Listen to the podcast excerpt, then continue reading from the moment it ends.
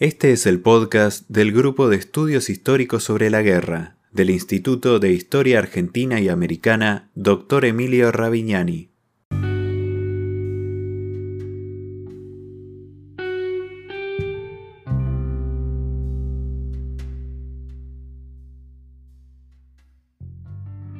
El Grupo de Estudios Históricos sobre la Guerra, GEIGE, fue fundado el 16 de diciembre de 2013 en el Instituto de Historia Argentina y Americana Dr. Emilio Ravignani, Unidad Ejecutora UBA CONICET.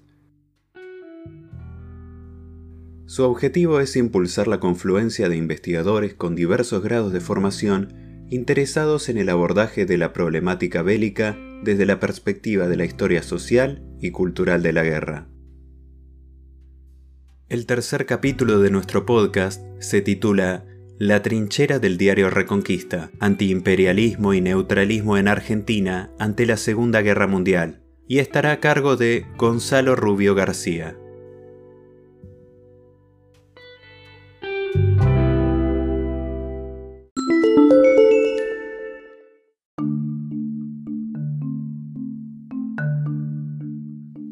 Hacia mediados de la década de 1930, los periódicos habían comenzado a tomar notas sobre el ascenso del nazismo en Alemania.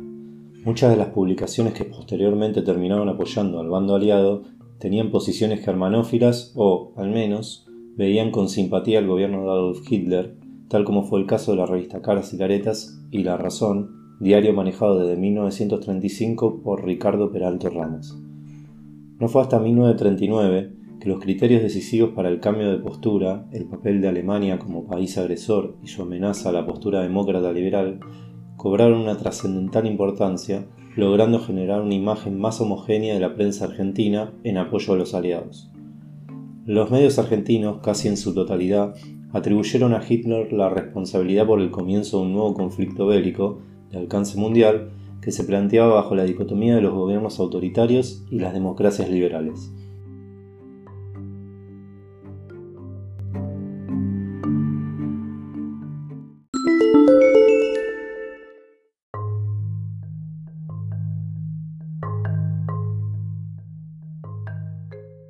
El diario Reconquista tuvo una impronta particular dentro del cúmulo de periódicos que habían surgido a finales de la década de 1930, y si bien solo fue publicado por 41 días, se caracterizaba por sostener el neutralismo político ante la guerra y tratar de mantenerse a la vera de la dicotomía formada por aquellos que apoyaban a los aliados o al eje.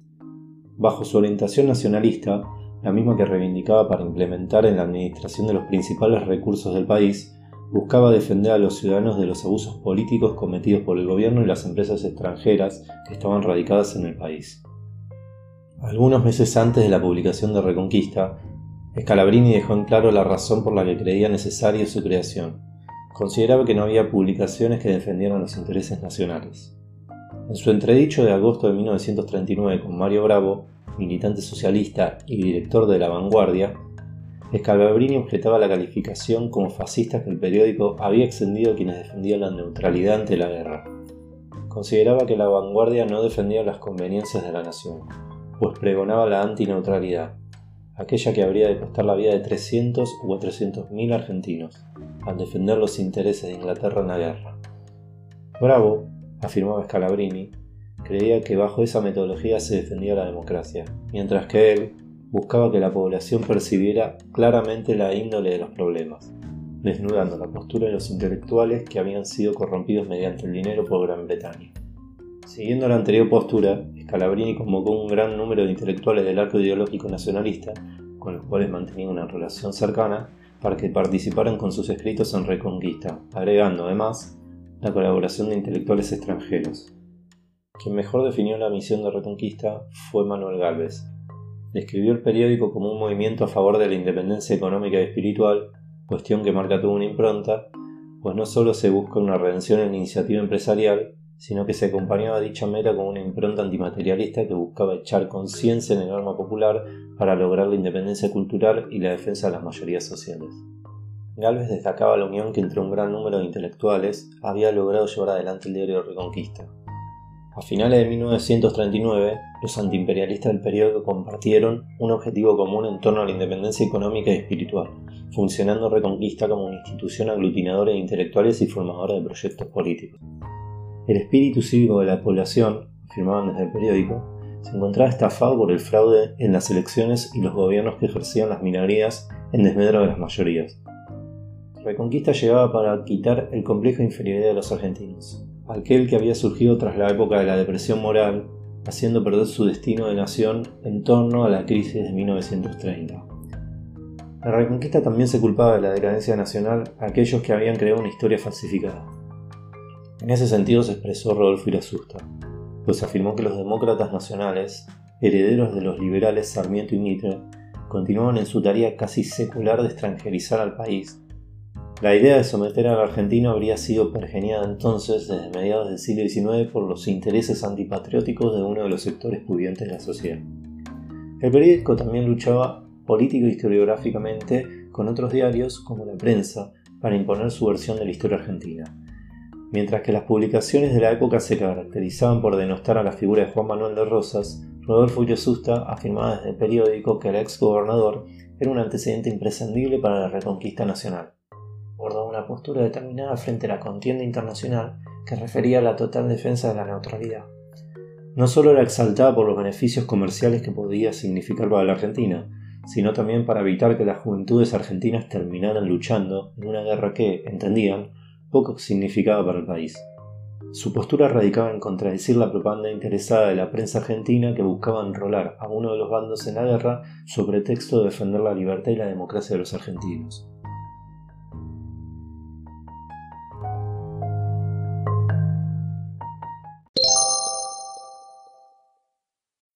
Estás escuchando a Gonzalo Rubio García. Este es el podcast del Grupo de Estudios Históricos sobre la Guerra del Instituto Ravignani.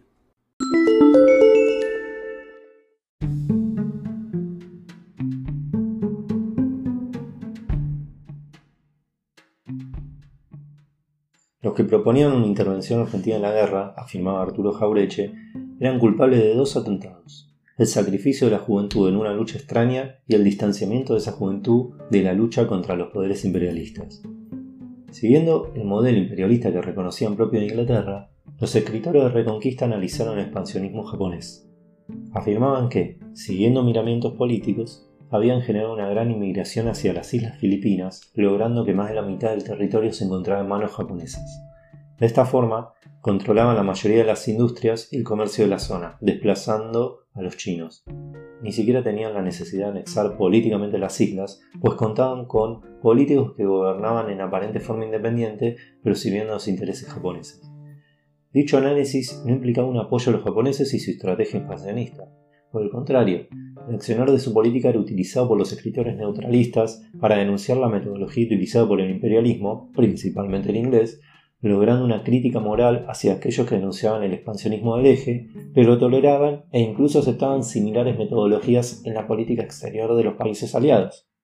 El diario Reconquista, siguiendo su postura neutralista y antiimperialista, no apoyaba a los aliados en la contienda bélica, pero tampoco buscaba someterse al poderío alemán, una lógica que destacaba el periódico de otras publicaciones en un contexto de época que estaba atravesado por la dualidad intrínseca de los bandos en disputa.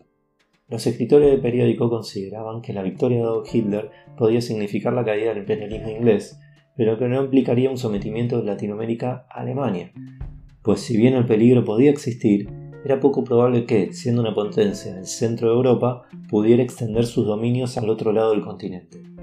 A dicha cuestión, Irasusta sumaba el traslado enorme de fuerzas que debería hacer una nación europea para lograr la conquista.